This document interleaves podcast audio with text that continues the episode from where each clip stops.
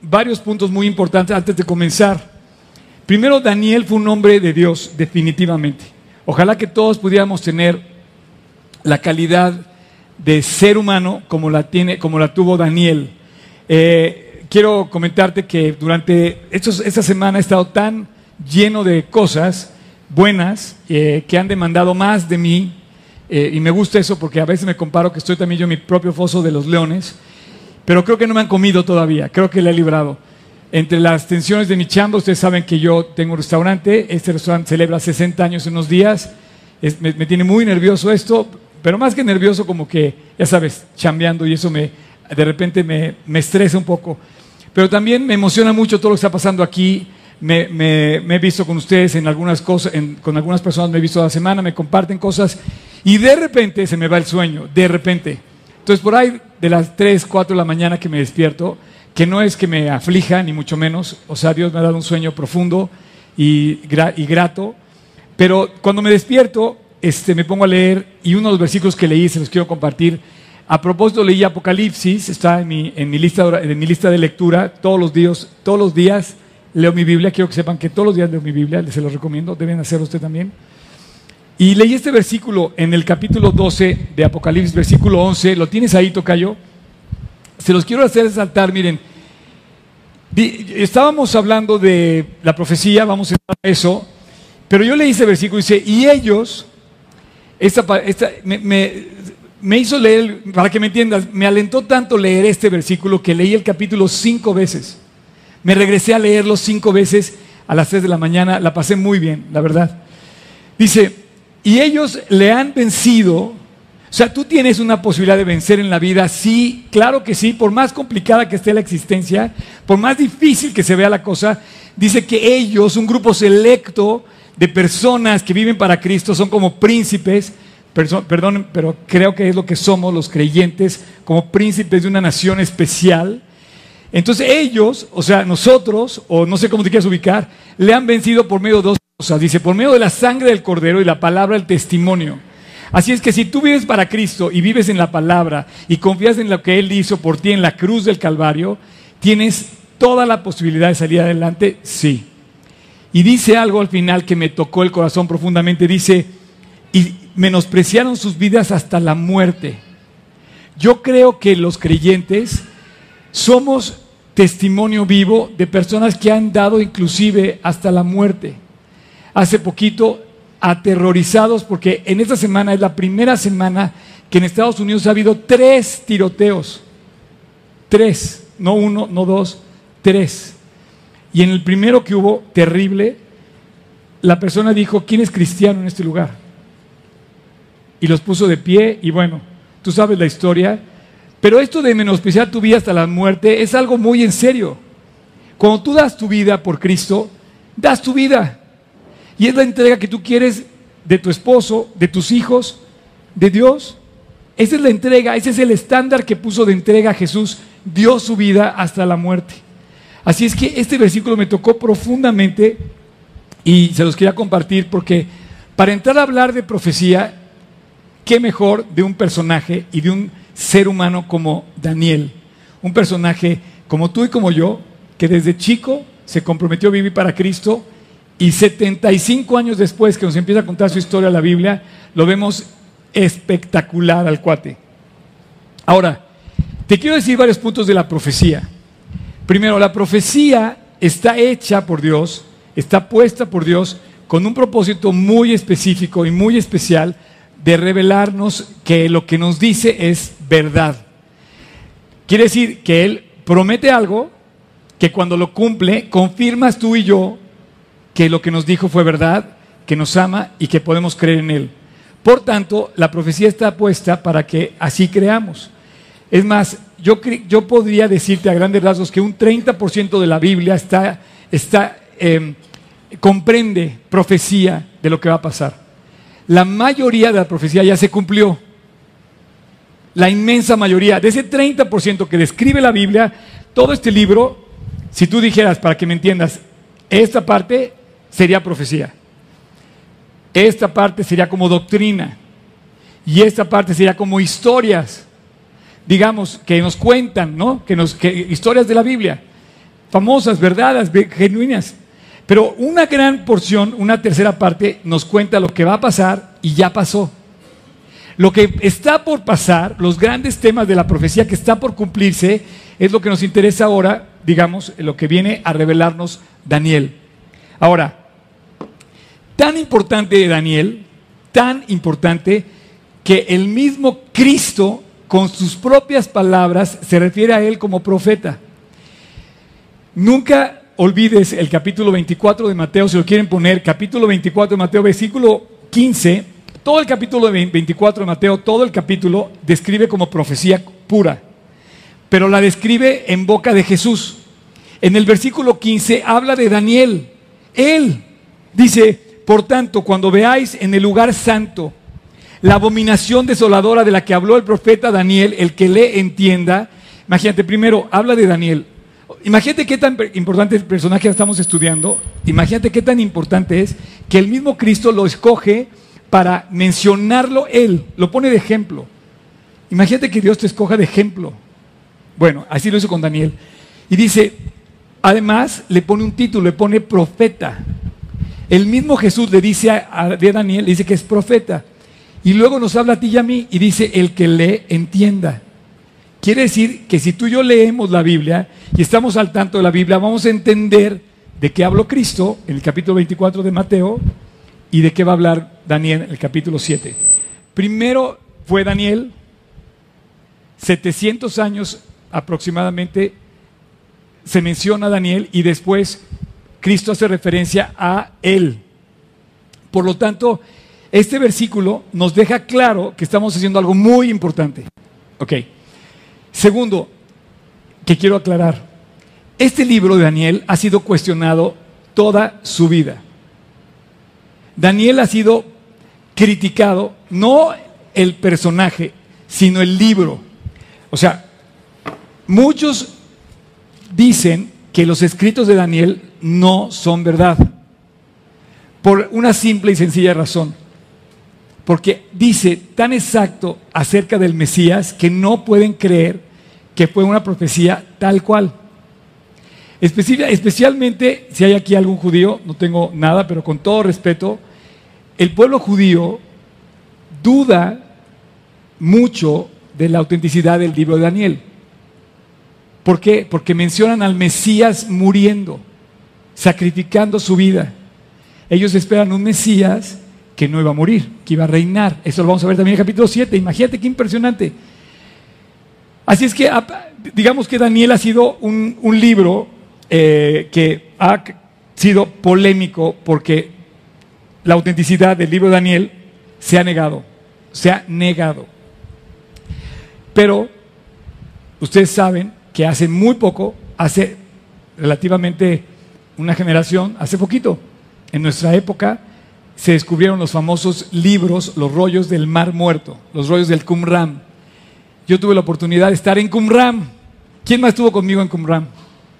Uno, dos, ¿quién más? Tres, ¿quién más? Hacía un calor terrible, seco, enfrente del Mar Muerto. Y son unas cuevas en unas montañas donde salen los torrentes famosos de Israel, que es un lugar, una cosa especial.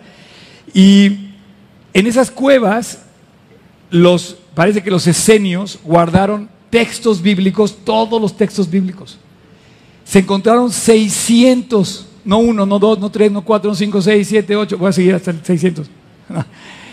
Nunca tuvieron así un niño. Yo me acuerdo, mi sobrino contaba hasta el mil y se equivocaba con el 200. Me dice, te vuelvo a contar desde el principio. no, ya no, por favor.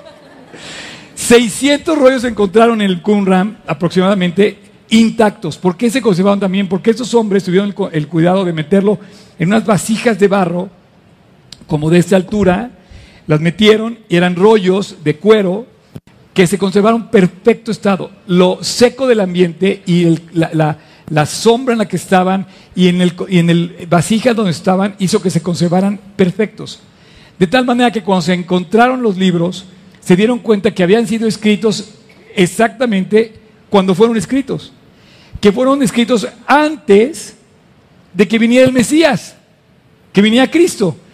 y que Daniel se escribió y que se relata la muerte del Mesías en el capítulo 9, lo vamos a ver, estamos a dos capítulos de llegar ahí, se relata esto desde antes que llegara Cristo eh, en persona a, morir en la cruz y murió en Jerusalén, como lo dice el libro. Entonces es espectacular poder estar en contacto con este libro y mucha gente duda precisamente por eso, por lo fascinante que es la revelación que Dios hace en ese libro.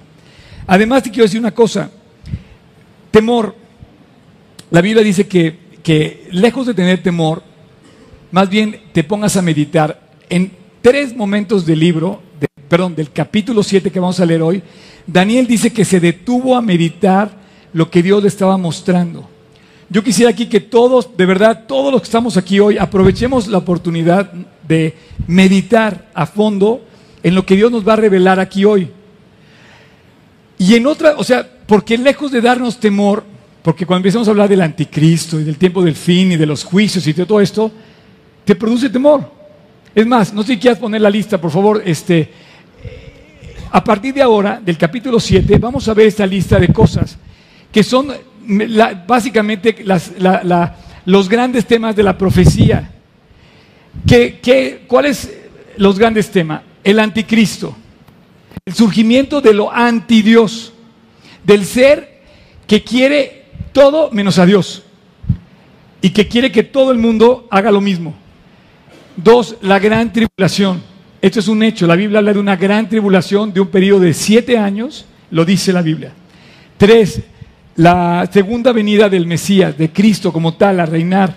Cuatro, la resurrección. Imagínate qué bendición que hablemos de esa promesa, de esa profecía, de que van a resucitar los que han muerto en Cristo y que nosotros que todavía no morimos podemos ser de la, generación posiblemente que nos toque ver su regreso. Porque déjame decirte algo, no falta nada para que eso se dé.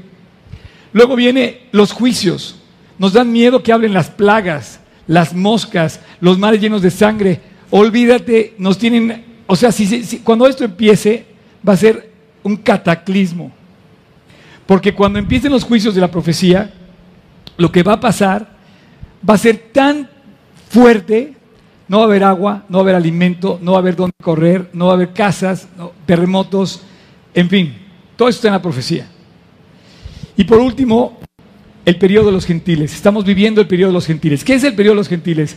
El periodo de los gentiles es que Dios le quita al pueblo de Israel, a su pueblo escogido, le quita el ministerio de predicar su palabra y se la da a los gentiles. Tú y yo somos gentiles. Todo lo que no es judío es gentil. Todo. Somos gentiles. Mucho gusto, soy un gentil, tú también eres un gentil. Este, entonces, todos estos temas a mucha gente le, da miedo. Tanto que no quiere saber nada, que esconde la cabeza, podemos esconder la cabeza como el avestruz. Pero no. Al contrario, somos muy bendecidos, dice la Biblia en el capítulo 1 de Apocalipsis, te lo dejo de tarea, capítulo 1 de Apocalipsis, bendito el hombre que oye, que lee y que guarda las cosas escritas en la profecía. Porque dice, porque el tiempo está cerca y si tú te preparas para eso, vas a estar listo.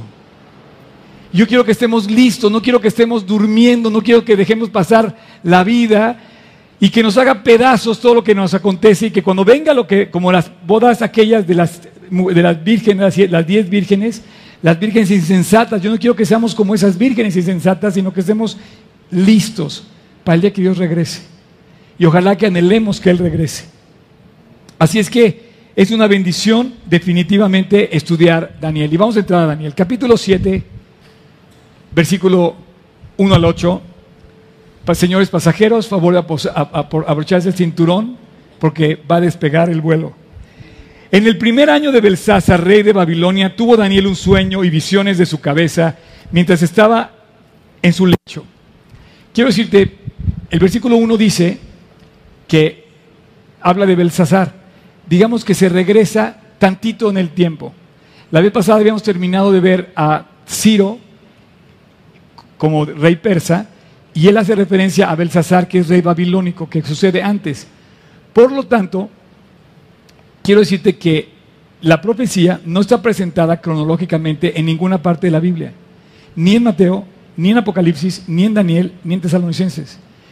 No está en cronología. Sin embargo, los sucesos sí están perfectamente bien enumerados uno tras otro y es difícil en nuestra mente a veces poderlos llenar. Así es que yo te pido que mentalmente te prepares, prepárate mentalmente a lo que vas a escuchar ahora porque vas a, vas a tener que echar a andar tu cabeza, ¿ok? La Biblia es lógica, pero se entiende y todo cae en su lugar. Ahora, otra cosa muy importante, dice que estaba en su lecho. Entonces no estaba tan, yo tan equivocado que de repente me levanto a medianoche y me pongo a meditar en las cosas de Dios. Así que si tú te levantas a medianoche, no te asustes. Más bien ponte a meditar y aprovecha el tiempo para leer la Biblia y el sueño va a llegar otra vez. Dice, luego escribió el sueño y relató lo principal del asunto. Versículo 2, Daniel dijo, miraba yo en visión de noche y aquí que cuatro vientos del cielo combatían en el gran mar. Increíble, increíble, increíble, increíble. Cómo él abre todo el escenario y dice, estaba viendo un gran mar. Mi escenografía era un gran mar. No estaba en una casa, no estaba en una montaña, no estaba en una ciudad, estaba en un gran mar. Impresionante porque Apocalipsis capítulo 13 habla del mar y que de ahí surge lo que va a surgir de aquí. Increíble que coincida, impresionante. Pero aparte dice que combatían los cuatro vientos. Ahora, quiero dejarte claro, este combate habla de todo ese bullicio incansable de la vida en el que vivimos tú y yo cuando estamos allá afuera. Nos pegan por acá, nos pegan por allá, nos vienen otra cosa, apenas estamos levantando y van otra vez por enfrente y nos caemos de toda la cosa, cómo se revuelve. Y la vida, hay una lucha en las regiones, dice, en las regiones celestes de poder. Y es lo que va a hablar, no, no se va a hablar de un personaje chiquito, no, va a hablar de las grandes naciones. Y quiero decirte que sin lugar a dudas se refiere esto a los reinos poderosos de la historia, los imperios, que ya nos había platicado en el capítulo 2. Sin embargo, en lo que tú y yo vamos a ver ahora van a aparecer como bestias, ¿sí? Y en el capítulo 2 que vimos de Daniel aparecieron como, ¿se acuerdan? Como imperios, pero ¿cómo apareció? Por la estatua. Apareció una estatua que el rey sueña, ¿se acuerdan? La cabeza de oro, el pecho, las piernas y los pies. Y describen los cuatro imperios. No hay duda que es esto. Pero es simbólico el escenario, un mar en tempestad. Así es la vida. Afuera es un mar en tempestad. Versículo 4. Eh, la primera bestia, la primera era como un león y tenía las alas del águila. Yo estaba mirando hasta que sus alas fueron arrancadas y fue levantada del suelo y se puso enhiesta sobre sus pies a manera de hombre. Le fue dado el corazón de, le fue dado corazón de hombre. Y he aquí, versículo 5, otra segunda bestia semejante a un oso, la cual se alzaba de su costado más que del, perdón, de un costado más que del otro y traía en su boca tres costillas entre los dientes. Y le fue dicho así, levántate, devora mucha carne. O sea, llevamos dos bestias, una de tipo león y otra de tipo oso. Tres. Después de esto miré y he aquí otra semejante a un leopardo, con cuatro alas de ave, en sus espaldas, tenía también esta bestia cuatro cabezas y le fue dado dominio. Entonces hasta ahí llevamos tres bestias. Es interesante la palabra bestia, porque te decía yo, en el capítulo 2 describe poderes, naciones, político, económico y social representado a través de esta imagen que sueña el rey. En este capítulo habla de lo mismo, pero lo describe con una característica, dice bestia. Y habla de el león, que es Babilonia, el oso, que es Persia, y el leopardo, que es Grecia. Continuamos, el versículo 7, y dice, después de esto miraba yo en las visiones de la noche, y he aquí una cuarta bestia pero aquí ya no le pone comparación, dice, espantosa y terrible y de gran manera fuerte, la cual tenía unos dientes grandes de hierro, devoraba y desmenuzaba. Y las obras hollaba con sus pies. Y era muy diferente a las otras bestias. Y vi ante, antes de, que vi antes de ella, y tenía, fíjate bien, diez cuernos. O sea, una bestia. No, no la puedes describir. Curioso porque la queríamos dibujar, imposible. Diez cuernos. Y aquí, mientras yo contemplaba, versículo 8, los cuernos, he aquí que otro cuerno pequeño salía de entre ellos y delante de él fueron arrancados tres cuernos de los primeros. Y aquí que este cuerno tenía ojos como hombre y boca que hablaba grandes cosas. Entonces, de estos cuatro personajes, de estas cuatro bestias, surgen diez cuernos y de los cuernos surgen tres y de esos tres sale uno que se come a los demás, que dice que era un cuerno pequeño, que tenía ojos y que hablaba grandes cosas. Imposible describir la bestia, pero lo describe muy exactamente. Quiero decirte de una manera muy especial que todo esto coincide completamente con la descripción del mismo tema en Apocalipsis. Y bueno, ahora que comenta esto de la bestia, habla de la ferocidad, de la fuerza, de la bestialidad y de la maldad. No, cuando hablamos del capítulo 2 vimos el imperio, pero no se metió en el tema de lo feroz, de la maldad y de la bestialidad. Ahora sí va a describir, dice que hollaba con sus pies, que destruía todo, que hacía pedazos todo. Y nos vamos a meter en ese tema. Por eso habla tan exactamente y le pone el nombre bestia. habla de diez cuernos. Los diez cuernos, al igual que la imagen, la imagen tenía diez dedos de los pies. La, parte baja de la imagen representaba a Roma, como lo vimos en el capítulo 2. Cualquiera que no lo haya visto puede checar nuestra nueva app y puede ver el capítulo 2 de Daniel, ¿ok? Eh, y ahora vemos esta imagen que tiene esta bestia y que en la cabeza tiene diez cuernos que representan a diez reyes. De esos, tres, de esos diez, hay cuatro, hay tres, de los cuales surge uno, un cuerno pequeño, que hablaba grandes cosas y que tenía ojos. ¿Quién es este hombre? La figura de este pequeño ser es, la, es del surgimiento del anticristo. Impresionante que estemos hablando de Daniel 7 y entrando en el tema del anticristo. Cuando va a pasar esto, posiblemente tres mil años después de que lo escriba. En el íter de aquí a que esto pase, de que surja el, el cuerno pequeño, ya surgieron muchas cosas que tú y yo ya las damos por sentadas, vistas en la historia de la humanidad. Por ejemplo, ya pasó Babilonia, Babilonia está profetizado. Lo, lo impresionante es que cuando estaba Babilonia vigente con Daniel, se lo dijo al mismo rey. Hoy en la noche te van a conquistar los persas. Y eso pasó ese mismo día. Nosotros ya lo vemos como un hecho. Tú y yo ya lo vemos como parte de la historia. Pero Daniel dio una profecía estando en presencia del rey Belsasar y le dijo, hoy tu reino ya no existe. Y esa noche los persas invadieron Babilonia. Y nunca más Babilonia la volvimos a ver más que en museo. Sin embargo, el surgimiento del cuerno pequeño, tú y yo todavía no lo hemos visto. Ya vimos a Roma surgir, pero este no estamos hablando de Roma, es un tipo de Roma. Roma también surgió y aparte duró mucho la extensión del imperio romano, pero ya se, ya se extinguió, ya no es un imperio Roma. Sin embargo, lo que nos va a revelar aquí Dios a través de, este parecido a Roma, nos va a, a adelantar lo que ha sucedido en la historia. Vamos a leer ahora la segunda mitad. Yo dividí este pasaje, todo el capítulo, en tres partes. Vamos a ver la segunda parte, del versículo 9 al 14.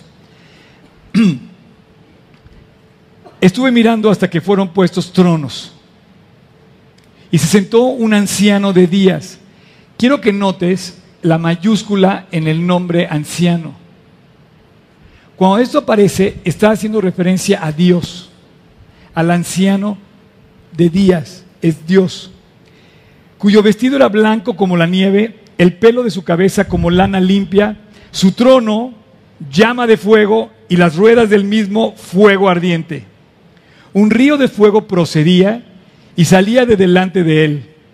Y checa la adoración celestial forever and ever. Millares de millares le servían y millones de millones asistían delante de él. Y el juez se sentó y los libros fueron abiertos. Esta escena se mezcla en el surgir de las naciones y Daniel ve surgir de entre los reinos de la tierra, ve la grandeza del trono de Dios que no tiene comparación con nada. Dice, millones de millones se sientan delante de él el juez y se abren los libros. Versículo 11.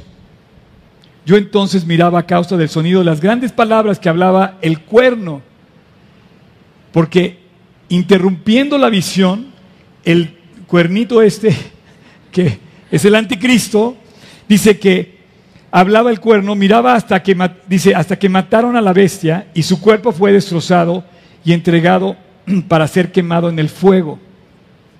El cuerno pequeño también le llama la bestia, porque era, era, la bestia, era parte de la bestia. O sea, el cuerno que surge de este animal que no se puede comparar con nada, indescriptible, que no puede decir como que finalmente lo matan. Y se matan a la bestia y su cuerpo quedó ahí en el fuego. Es el destino del anticristo, es el destino del diablo, es el destino de Satanás y es el destino, tristemente, de aquellos que no quieren buscar a Dios. Versículo 12. Había también quitado a las otras bestias su dominio. Claro, eso ya somos testigos tú y yo. Pero les había sido prolongada la vida hasta cierto tiempo. Miraba yo en la visión de la noche y aquí con las nubes. Esto es importantísimo. Esta escena la describe Tesalonicenses, la describe Apocalipsis, pero antes que nada la introduce Daniel. Y dice, miraba yo, versículo 13, y aquí con las nubes venía uno como un hijo de hombre, que vino hasta el anciano de días y le hicieron acercarse delante de él. Y a este hombre le fue dado dominio, gloria y reino, para que todos los pueblos, naciones y lenguas le sirvieran. Su dominio es eterno, que nunca pasará, y su reino no será destruido. Este ser no tenía comparación con ninguno otro de las naciones. Y nos estamos comprobando que está precisamente eh, en referencia directa a naciones. Todo el, todo el comentario que se hace por el mismo relato habla de naciones. Fíjate, dice, le fue dado dominio. Las otras bestias hablaban de dominio. El mar en tempestad es la lucha por el dominio mundial. Hoy en día has oído los Illuminatis, has oído de, de, las naciones que están armándose hasta los dientes, como dice Daniel, por cuestiones nucleares. ¿Por qué? Porque están en busca de dominio mundial. Y entonces ese dominio mundial está reflejado en la Biblia. Aquellos reinos ya, ya murieron, sin embargo, este dominio mundial es del Mesías. Porque describe la descripción, dice, le fue dado el dominio, gloria y reino, para que todos los pueblos, naciones y lenguas, todo el mundo, le sirvieran y su dominio es eterno. Este no puede ser más que el Mesías.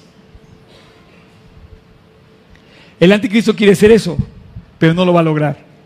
Así es que en este pasaje, en esta parte median, digo, intermedia del capítulo 7, Dios nos muestra el, el advenimiento y la esperanza maravillosa que tú y yo tenemos de que un día todo va a ser sujeto a los pies de Cristo. Todos, todos vamos a ser testigos de su grandeza, de su poder y de su reino para siempre. Todas estas cosas que estamos viendo ahorita en Daniel es la introducción de lo que viene en la profecía del Nuevo Testamento.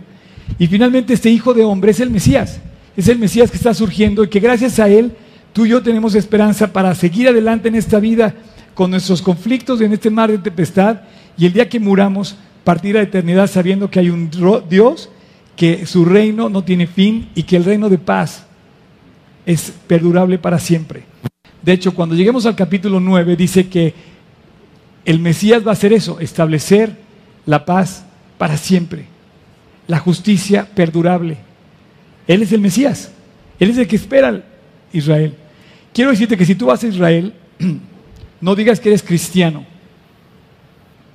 Di que, di que crees en Jesús el Mesías, para que quede claro y no te confundan, porque en Israel se confunden todas las religiones, todas. Entonces no puedes decir que eres cristiano nada más, tienes que decir, creo que Jesús es el Mesías. Digamos que le vas a poner nombre y apellido a Cristo. Jesús, Cristo el Mesías. Entonces vas a decir Yeshua el Mesías. ¿Ok?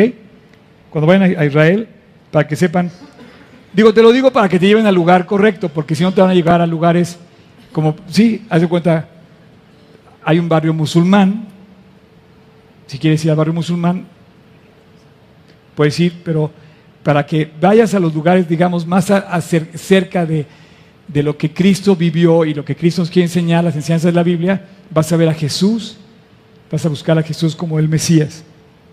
Y le dio poder, se le va a dar el poder de juzgar con toda autoridad sobre la tierra, sobre toda autoridad que tiene. Es la manifestación gloriosa del Hijo de Dios. Entonces vemos descender la escena, descender del cielo a uno que era el anciano de días y al Hijo del Hombre. ¿Por qué le llaman el Hijo del Hombre? Porque fuimos como lo que lo engendró. La humanidad engendró la necesidad de un Salvador. Al pecar tú y yo engendramos la necesidad de alguien que viniera a salvarnos. Somos lo que provocó que viniera uno parecido a nosotros, pero que fuera Dios. Y ese es el Hijo del Hombre. Ahora vamos a un ejercicio breve. Vamos a comparar dos pasajes de la Biblia. Les voy a pedir que hagan como dos cajoncitos en su mente. El primero con Daniel 7 y el segundo con Apocalipsis 5. Hagan dos cajoncitos. Vamos a ver el que acabamos de leer. Versículo 9 al 12 dice, ¿puedes ponerlo, Tocayo? Dice, estuve mirando y aquí fueron puestos tronos y se sentó el anciano de días cuyo vestido era blanco, su pelo como lana blanca y su trono en llama de fuego. 9, 10. Un río de fuego procedía delante de él, venía la gente, millares y millones estaban de él, los libros fueron abiertos. El 11. Y entonces yo miraba a causa del sonido de las palabras del cuerno pequeño y surge la bestia, la última bestia, la cuarta bestia, y surge como el, eh, el anticristo. Dice que fue quemado y el versículo 12 también había quitado a las otras bestias su dominio, pero se les dio una que se les, les prolongara por cierto tiempo. Ese es el primer cajón de nuestra mente. El segundo cajón vamos a Apocalipsis 5. Y miré, estoy hablando de que también Apocalipsis es una profecía, escrita por otro profeta que se llamaba Juan el Apóstol. ¿Ok? Cosas que no han pasado todavía.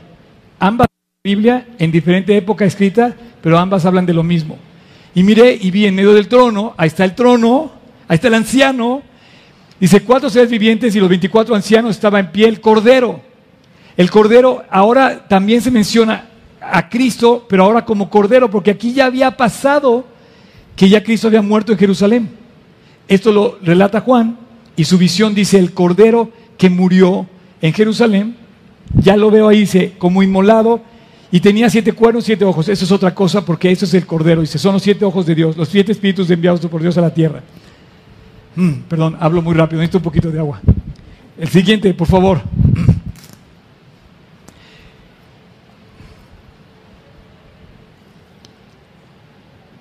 Y vino y tomó el libro con la mano derecha, del cual estaba sentado en el trono. Entonces estamos viendo el trono por un lado y por el otro. Y coinciden, las dos imágenes, las dos escenas coinciden.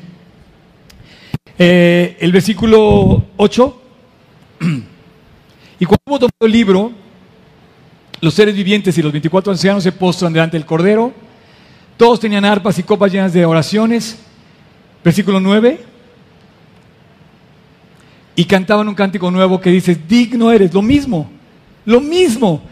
Digno es de tomar y el libro, abrir sus sellos, porque fuiste molado y con tu sangre fuimos redimidos para Dios, de todo linaje, lengua y pueblo y nación, lo mismo, todo el mundo, completamente reinando sobre todo. ¿Y el 10? y nos has hecho para nuestro Dios reyes y sacerdotes y reinaremos sobre la tierra. Entonces dice que, que veía que, iba, que venían bajando eh, de las nubes y dice que los santos, nosotros, un cuerpo, digamos, un grupo de, eh, santos, como lo dice también, vamos a reinar con él en la tierra. Versículo 11.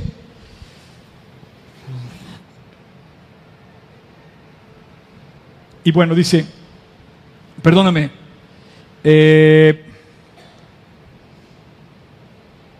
y vi un gran trono blanco, perdón, es que nos brincamos aquí al capítulo 20. Te voy a decir por qué. Porque del 5 de Apocalipsis al 20, te dije que no era cronológico, nos brincamos hasta el 20, pero ve lo que dice, dice que vio un gran trono blanco y que estaba sentado delante de él una, este anciano de días que describe Daniel. Y delante de él huyeron la tierra y el cielo y no se halló nada para ellos, no se encontró para ellos lugar. Y luego dice algo muy interesante en el capítulo, en el versículo 12, dice, vi a los muertos, grandes y pequeños de pie ante Dios, y los libros fueron abiertos, lo mismo que dice Daniel. Y otro libro fue abierto, el cual es el libro de la vida, y fueron juzgados los muertos por las cosas que estaban escritas según sus obras quiero decirte que me digas, ¿dónde has visto tú un muerto de pie? Tengo que ser muy preciso, no el versículo tocayo, pero dice, vi a los muertos grandes y pequeños de pie. Es curioso que la Biblia siempre menciona que el ser humano es un hombre, es un ser eterno. La vida no se acaba cuando mueres. Aquí los muertos, los grandes y los chicos, de todos las razas estaban muertos, pero estaban de pie. Explícame eso. No está equivocada la Biblia. Los muertos estaban de pie, listos para enfrentar el juicio. Y el juicio que está haciéndose es delante de Dios y dice que se abren los libros y se expone nuestra vida. Quiero decirte que sería muy vergonzoso que tú, por ejemplo, algunos ya me di cuenta que algunos no tienen Facebook porque no quieren que le saquen sus trapitos al sol. Porque podrían ser expuestos muy fácilmente. Pero bueno, dejemos eso. Lo que te quiero decir es que si un aparato como esto es una maravilla para tomar fotos o para grabar un video, que ahora ya prácticamente lo puedes tener en unos tamaños impensables hace 10 años, Nada más por un momento, imagínate, por favor piensa, ¿quién es el que tiene la patente de la, de la, vista? ¿Sabes por qué vemos? O sea, tapa los ojos, abrir. ¿Te das cuenta que tenemos un mecanismo que opera en nuestra visión y que nos permite ver muchas cosas? El dueño de esa patente no es Steve Jobs, se llama Yeshua el Mesías el dueño de la vista, ¿tú crees que algo se le esconde? Él, inventó la vista. Entonces, cuando te abran los libros, tú y yo no queremos estar ahí más que salvados, porque va a estar de verdad vergonzoso. A mí me da vergüenza pensar en lo que yo hacía antes de conocer a Cristo. Pero dice que los libros van a ser abiertos y vamos a ser juzgados en base a lo que hicimos.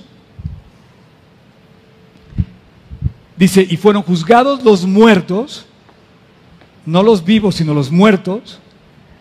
Esto es en serio, por las cosas que estaban escritas según los libros. Y bueno, vamos a llegar al final del tramo que estamos leyendo, del versículo 15 al 28. Y dice, y se turbó el espíritu dentro de mí. Quiero decirte que Daniel es un cuate como tú y como yo. Un hombre muy sensible a la palabra. Dice, se me turbó el espíritu a mí, Daniel, en medio de mi cuerpo, y las visiones de mi cabeza me asombraron. Tú tienes que meditar en lo que estás escuchando. Cuando leas este libro tienes que meditar en lo que estás leyendo.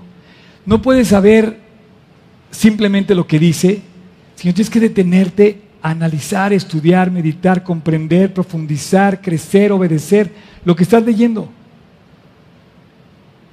Daniel es un hombre sensible a la palabra y dice, se me turbó el espíritu a mí, Daniel, en medio de mi cuerpo, y las visiones de mi cabeza me asombraron. Me acerqué a uno de los que asistían y le pregunté la verdad acerca de todo esto y me habló y me hizo conocer la interpretación de las cosas. Estas cuatro bestias son cuatro reyes que se levantarán en la tierra. Cuando él escribe esto, todavía no surgían. La historia tú y yo ya la vimos, él no la había visto. Como profecía, gran parte de lo que estamos viendo ya se cumplió. Versículo 18. Después recibirán el reino los santos del Altísimo. También lo acabamos de ver y también está profetizado en Apocalipsis. Eternamente y para siempre. Entonces tuve deseo de saber la verdad acerca de la cuarta bestia, que era una diferente a todas las demás, espantosa en gran manera, que tenía dientes como de hierro y uñas de bronce, que devoraba y desmenuzaba y las obras hollaba con sus pies. Y tuve, dice, y tuve especial interés de saber Asimismo, acerca de los diez cuernos que tenía en su cabeza y del otro que le había salido delante del cual habían caído los otros tres. Y este mismo cuerno tenía ojos y boca que hablaba grandes cosas y parecía más grande que sus compañeros. Y veía yo que este cuerno hacía guerra contra los santos y los vencía. Ese cuerno, así como lo ves, es el anticristo. Y veía yo que este cuerno hacía guerra contra sus santos y los vencía. ¿El anticristo quién es? Bueno, uno como Hitler. Hitler persiguió, hizo guerra contra gente inocente, les arrebató sus posesiones, les arrebató a sus familiares, lo más querido que tenían se los quitó y finalmente los mató. Pero a otro número igual de creyentes igual hizo lo mismo. De tal manera que él describe perfecto lo que podía haber sido el anticristo. Sin embargo, Hitler es un día de campo comparado con este cuerno pequeño. Porque él, era un tipo de anticristo. La verdad del anticristo va a ser aquí, cuando Zucca dice, va a ser guerra contra los santos. Versículo 22. Hasta que vino el anciano de días y se le dio el juicio a los santos del Altísimo y llegó el tiempo y los santos recibieron el reino. O sea, este breve paréntesis de la vida va a llegar un momento que va a tener un final hasta que llegue el anciano de días y él va a tomar el juicio en sus manos, se lo va a permitir juzgar a los santos y recibirán el reino. Ya cerramos los dos cajoncitos, ¿no? Apocalipsis y Daniel. Pero quiero que ahora abras uno en tu corazón y, te preguntes hasta cuándo, cuándo, en qué momento sucede que el anciano de días llegó a tu vida. ¿En qué momento dejaste que el espacio de tu corazón, en que, hasta qué momento llegó yo te puedo describir mi vida hasta el día que llegó Cristo a mi corazón. Ese día empezó a reinar en mi corazón el anciano de días, el Hijo del Hombre. En ese día empezó a llenar Jesús mi vida. Y desde ese día, desde ese día, yo tengo un rey y tengo un Dios. Tengo un Padre que me ama. Oh, sí, me ama. Hasta, que no llegue ese día en tu vida, vas a ser un hijo pródigo. Sin casa, sin rumbo y sin hogar. Mientras un hombre no encuentra, no llega al encuentro de su Dios, vivimos como sueltos. Pero aquí finalmente la, la vida, todo el mundo, todas las naciones, encuentran el reino de paz verdadera cuando Dios viene a establecerse en la tierra y se le entregue el dominio por los siglos de los siglos, y como dice, su reino no tendrá fin, al anciano de días, al Dios Todopoderoso. Y entonces veremos estableciéndose ese reino de paz en la tierra. Pero ese reino no se va a establecer solo en la tierra, se establece ya hoy en el hombre que lo recibe y que lo acepta. Versículo 23. Dijo así, la cuarta bestia será el cuarto reino en la tierra. Con esto hablamos de que estamos en la línea de que son puros reinos, el cual será diferente a todos los otros reinos y a toda la tierra devorará, trillará y despedazará. El cuerno pequeño, la bestia indescriptible, va a ser una persecución mundial. Los diez cuernos significan que de aquel reino se levantarán diez reyes. Es como si hoy tú sabes que ya toda la tierra está dividida en bloques. El bloque de Asia, el bloque de Norteamérica, el bloque de Sudamérica, el bloque de China, el bloque oriental.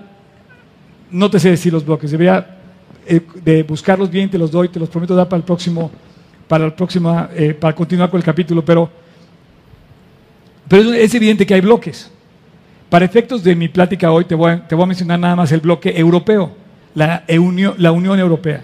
Es un hecho que todos conocemos la Unión Europea, es una misma bandera que se conforma con una serie de estrellas que están representando cada una a, a, cada nación que están unidas, pero están bajo una misma bandera. Es lo mismo. Pero además coincide que el reino de la cuarta bestia y si fuera Roma, ocuparía exactamente la misma dimensión geográfica que, que, ocuparía hoy la Unión Europea. Coincide en cierta forma. Lo que a mí no me cuadra es que son más reyes hoy que forman la Unión Europea. Si fueran solo 10, estaría de miedo, pero prácticamente por ahí va la cosa. De esos 10 reyes va a surgir tres y uno se va a hacer el anticristo, el gobernante de todo ese bloque de toda esa bestia. Entonces dice que va a perseguirlos, va a desmenuzarlos, se va a levantar, va a ser diferente a todos los demás y va a derribar a sus anteriores. Versículo 25. Esto es increíble lo que aquí, lo que aquí se expresa. Espérame.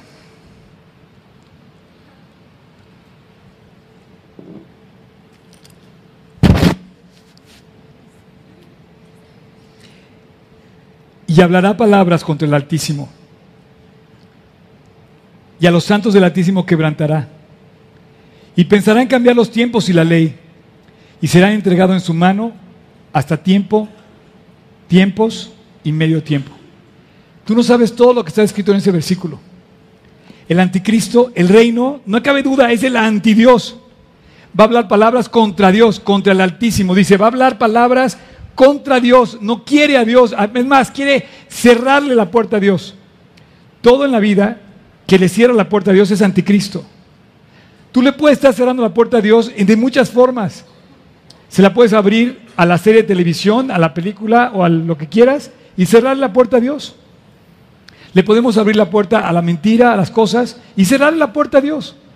Sin embargo, el anticristo lo que quiere es cerrarla por completo.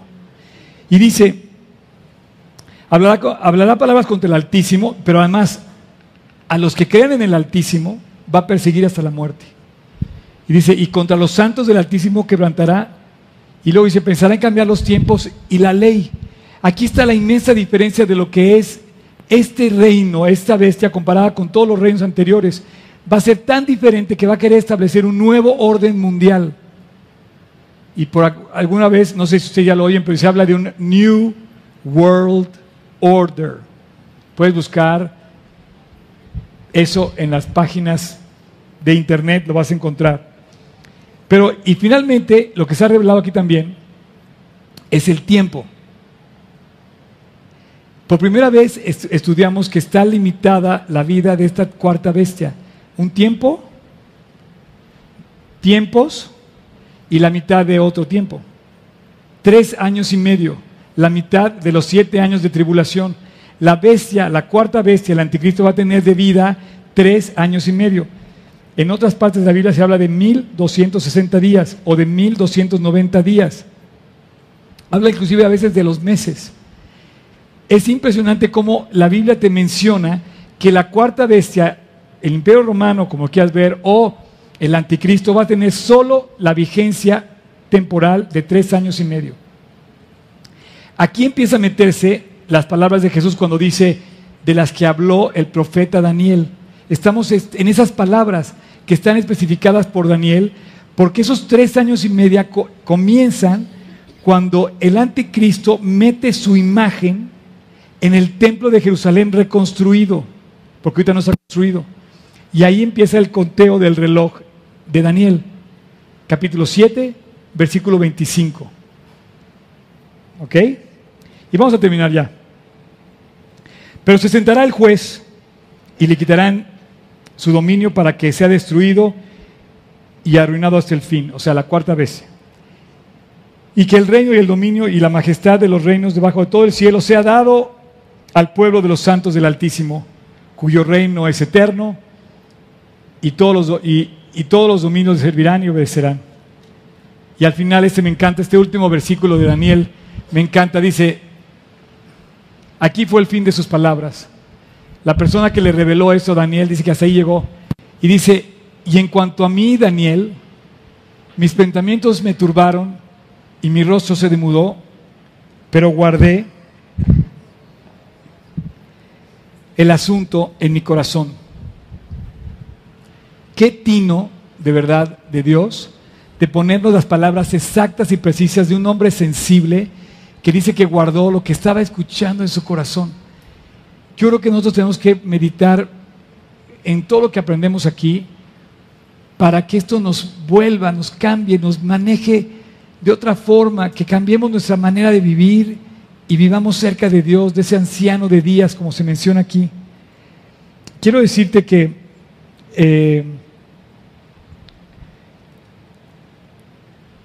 Todo este capítulo habla de los reinos. Ya lo vimos completo. Parece mentira, pero ya lo vimos, ya lo leímos, ya logramos pasar por ahí.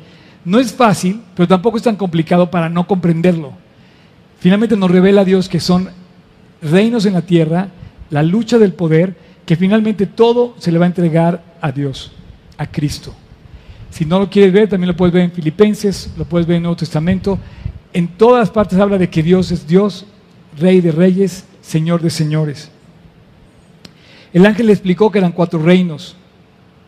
Lo explicó perfectamente. Y se refiere específicamente como bestia por la ferocidad que tenían, la atrocidad de lograr, a costa de lo que fuera, lograr conquistar el poder. Los diez reinos son diez reyes, de los cuales surge uno, que es el anticristo. Y entonces vemos surgir el anticristo que va a pelear. Y esto todavía no lo hemos visto. En aquel entonces eh, se presentó eh, un, hombre en Roma que se llamaba Antíoco. Y Antíoco luchó eh, como, como, anticristo también, fue un hombre anterior a, a, Hitler. Y pensaron que el anticristo, porque él destruye también a los judíos, trata de acabar con ellos. Y quiso particularmente poner su imagen en el templo de Jerusalén.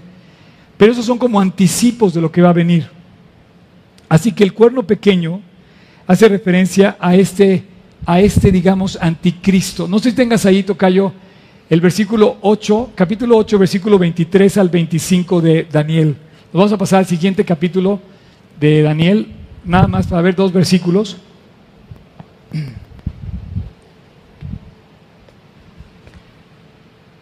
Si no tienes, no hay problema, ¿no? ¿Sí lo tienes? Ok. 88-88. Esa no es una referencia bíblica. Pero dice, al fin del reino de estos tres, cuando se... La, referencia está mal, pero el texto está bien. Dice, y al fin del reinado de estos, cuando los agresores lleguen al colmo, se levantará un rey altivo de rostro y entendido en enigmas. ¿Quién es el que sigue, por favor? Y su poder se fortalecerá más, no por su propia fuerza, y causará grandes ruinas y prosperará Es el anticristo. Y hará arbitrariamente y destruirá a los fuertes y al pueblo de los santos. El anticristo.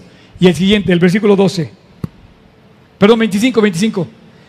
Y aquí está el anticristo. Ve nada más la descripción del anticristo. Y con su sagacidad hará prosperar el engaño en su mano.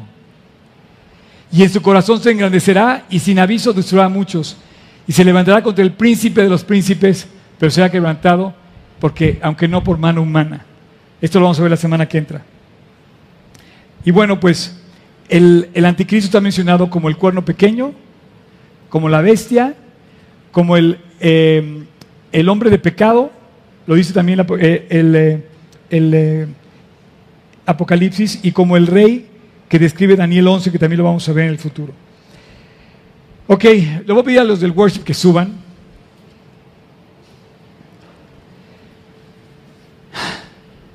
Me cansé, ¿eh? No sé si para esas alturas ustedes tienen más dudas o le ha quedado más claro lo que, lo que van a lo que vamos a ver en, Daniel, pero si tú eh, pudiéramos hacer un pequeño resumen, es como abrimos una ventana en el tiempo, una pequeña ventana que nos deja ver el final de la historia. Y nos revela Dios los grandes acontecimientos que están por pasar y por suceder. Pero mientras eso pasa, vemos la lucha que se encuentra encarnizada con toda la actividad en medio de la cual vivimos. Lucha de poderes, lucha de clases, lucha económica, lucha de medios. Los medios batallan para, para llevarnos nosotros a algún lugar que quieren conquistarnos, quieren conquistar el dominio de nuestro corazón. En el fondo, toda esta lucha se libra hoy en día en tu corazón. Y puedes estar gobernando tú o puedes entregarle tu gobierno de tu vida a Cristo. Pero de medio de todo este, digamos, e-, escenario, vemos el final y se empieza a aclarar la luz. Quiero que escuchemos esta canción y después voy a regresar con ustedes.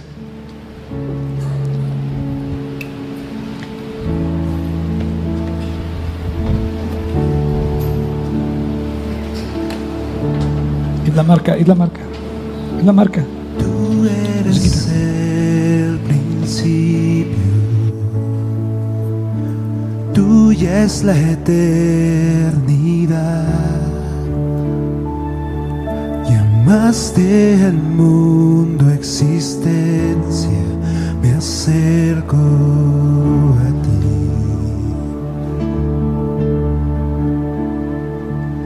moriste por mis fracasos,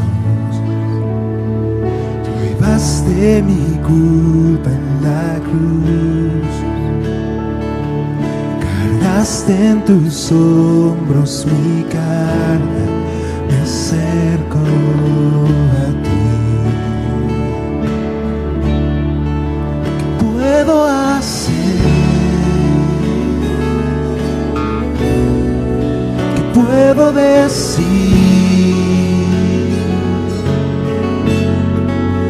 Ofrezco mi corazón.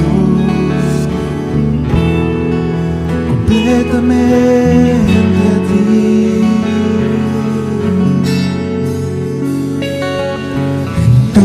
Salvación camino, tu espíritu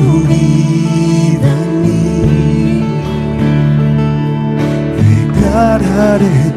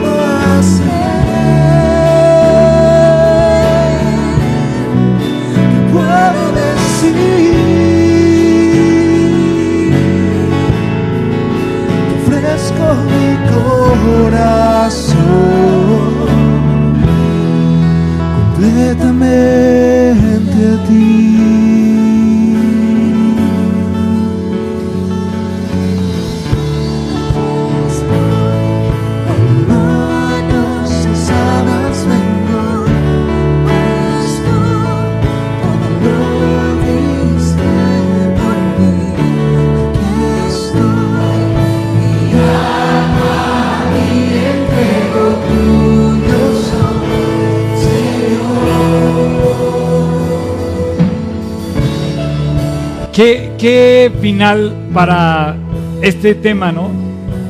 Quiero, quiero decirte que así como estás, descubras que la profecía nos está revelando el final de los tiempos de una lucha por el poder, que finalmente va a ser entregado todo al Rey de Reyes, Señores, Señores. ¿Qué, qué saco como conclusión yo? ¿Qué te debes llevar tú como conclusión? Que Dios domina, que Dios ganó la, la batalla, que ya estamos con el que va a triunfar para siempre. Que no hay nada que temer en el futuro, porque Dios va a establecer su reino en la tierra y reinará con él todo el pueblo de Dios mil años y después eternamente y para siempre. La gran pregunta que hay que llevarnos es saber si tú dominas en tu vida o Él altísimo domina en tu vida. Mi pregunta hoy es, ¿a quién te llevas en el corazón? ¿A Oscar? ¿A Pedro? ¿A Juan? ¿A María? ¿A Rubén? ¿A que sea? ¿O te llevas a Jesús, al Hijo del Hombre, al Altísimo, al que murió por ti? No puedes salir de esa puerta, no puedes salir de ningún lado con tu corazón gobernado por ti. No somos capaces de gobernarnos. La lucha por el poder es completa y feroz. Es bestial, es una bestia que lucha contra nosotros. Y la bestia se llama Oscar, se llama Juan, se llama María, se llama Rubén, se llama... Cada uno somos como una bestia que no sabe gobernarse. El problema no es ganar una amistad, el problema es gobernarnos para que esa amistad perdure. El problema no es que ganes dinero, el problema es que sepas administrarlo. Porque somos como bestias, no sabemos gobernar nuestra vida. Tú ganas mucho dinero y lo tiras, ¿por qué? Porque no sabes gobernar. ¿Y sabes qué? Nuestra eternidad no puede estar en, nuestras manos. No vamos a hacer, nunca vamos a hacer nada, nunca, nunca jamás vamos a hacer nada para salvarnos. Tiene que estar nuestra eternidad en las manos del Salvador. Cierra tus ojos, vamos a hacer una oración final. Y yo te quiero invitar a ti a que confirmes que el reino del Altísimo gobierna en ti. Y si no lo has hecho, es el momento de entregarle tu vida a Cristo hoy, ahí en tu interior. Si tú me estás escuchando y no tienes a Cristo en tu corazón, eres un pecador o pecadora. Y como tal, estás condenado. Pero Cristo no quiere que te condenes. Quiere lavar tus pecados en su cruz. Él murió por ti. Así es que ahí en tu corazón quiero hacer una oración contigo. Donde quiera que estés, me estás escuchando. Es tu oportunidad. Entrega el dominio de tu vida. Entrega tu pecado y dáselo a Jesús. Pídele perdón. A través de esta oración en tu interior repite estas palabras. Señor Jesús, te necesito. Entra a mi corazón, te lo pido. No me sé gobernar. Necesito que me gobiernes. Ven a mi corazón, Jesús. Perdóname. He cometido muchas faltas y te necesito. Te invito a mi corazón. Quiero que seas el que reines en mi vida, el que me dirijas y quiero que seas mi salvador. Hoy te nombro mi gobernador, el altísimo, el grande, el Dios de dioses, Jesús. Entra en mi corazón y mora en mi corazón para siempre. Y desde ahora sé tú mi Señor y mi Salvador. Te lo pido Jesús en tu precioso nombre. Amén. Y bueno, así, así estamos a salvo. Así tenemos esperanza con Cristo. Y caminar por esta vida en medio del mar en tempestad, cualquiera que sea la situación, no tenemos nada que temer porque la mano de nuestro Dios está sobre él. Vamos a terminar esta canción diciéndole a Dios que aquí estamos, que nos tome, que le damos nuestra vida. Y estoy con manos alzadas vengo, pues tú, lo diste por mí. Aquí estoy, mi alma a ti entrego.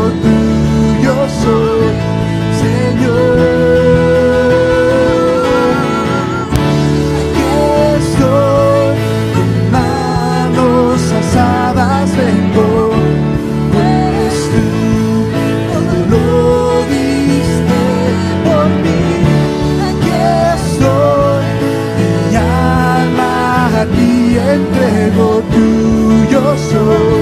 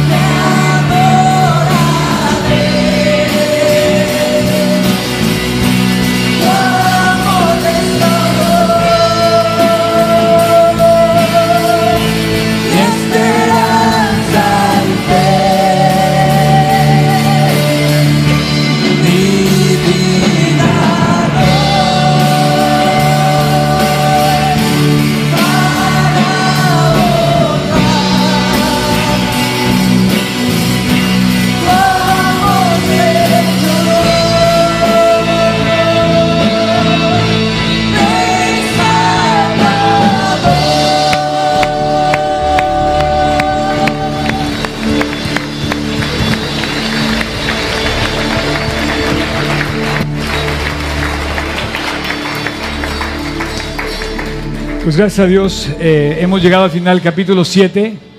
Eh, espero que hayan aprendido algo. Dice, hasta que vino el anciano de días y se le dio el juicio a los santos del Altísimo y llegó el tiempo y los santos recibieron el reino. Un día esto va a pasar. Es una de las profecías más hermosas que están en la Biblia, hoy la estudiamos. Un día el reino se lo va a entregar a Dios. Y tú y yo lo vamos a ver. Ojalá que ese reino se lo entregues desde ahorita, para que comience a vivir desde ahorita en el ámbito celestial, en el cuidado de su Padre. Quiero, quiero, lo puedo volver a hacer, champ. No se vayan, tengo que hacer varios anuncios, pero quiero decir algo. Miren, ¿conocen al pandita? Él es el, el pandita. Un aplauso para el pandita. No, no, no, no, no, no, no, primero vas tú. Quiero pedirles que oigan lo que voy a hacer ahorita con él. Mire, es que esto que acabo de ver de profecía es como lo que quiero hacer ahorita, a ver si me cachan. Toca el solo que quieras, a ver. Tres, dos, uno. Ok. Ahora yo voy a tocar eso, ¿ok?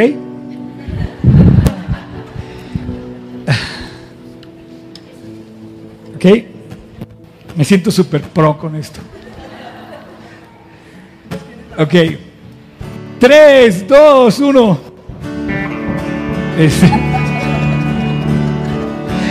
Hice mi mejor esfuerzo, ¿eh? ¿Saben qué? Así es la Biblia. Mientras tú tengas tu vida en tus manos, vas a tocar igual. Todo, la, todo el chiste de la Biblia es que Jesús tenga tu vida en sus manos. Porque el que sabe, sabe. El que sabe tocar la guitarra, pues la sabe tocar, ¿no? Y el que sabe dirigir la vida no eres tú yo, es Cristo. Y yo quiero que tú seas muy consciente que de todo esto que habla la Biblia, es de que finalmente tú le des el control a Dios, de que con sus manos, no nada más te dirija, también te abrace, te consuele, pero también te guíe y te diga por dónde andar. Así es que si alguien esta mañana le dio a Dios su mano, me gustaría que me lo, y su corazón, me gustaría que me lo dijera levantando su mano. Así, feliz, bien, gracias a Dios. ¿Cómo te llamas? Juan Manuel, bienvenido. Ahorita te van a dar una Biblia, te vamos a dar una Biblia para que empieces a leer. ¿Alguien más? ¿Alguien más? Yo invité a Cristo a mi corazón hace 36 años y sigo levantando mi mano feliz, feliz de que Él gobierna mi vida y yo a veces me, digo, me soy rebelde, pero Él me, me meto otra vez en cintura. Gracias a Dios, Juan Manuel. Te, vamos a regalar ahorita una, alguien se va a acercar contigo y te va a regalar una Biblia. Y bueno, quiero dar unos